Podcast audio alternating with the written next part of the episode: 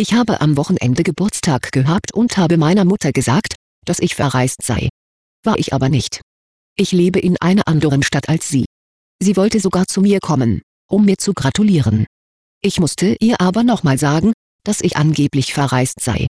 Dass sie mir beim ersten Mal schon nicht zugehört hat. Dies zeigt mir aber, dass es ihr recht Wurst ist, was ich sage und es ihr nur darum geht, was sie ihren Freundinnen erzählen kann. Ich möchte jedoch beichten, da es mich belastet, meine Mutter angelogen zu haben, um meine Ruhe an meinem Geburtstag zu haben.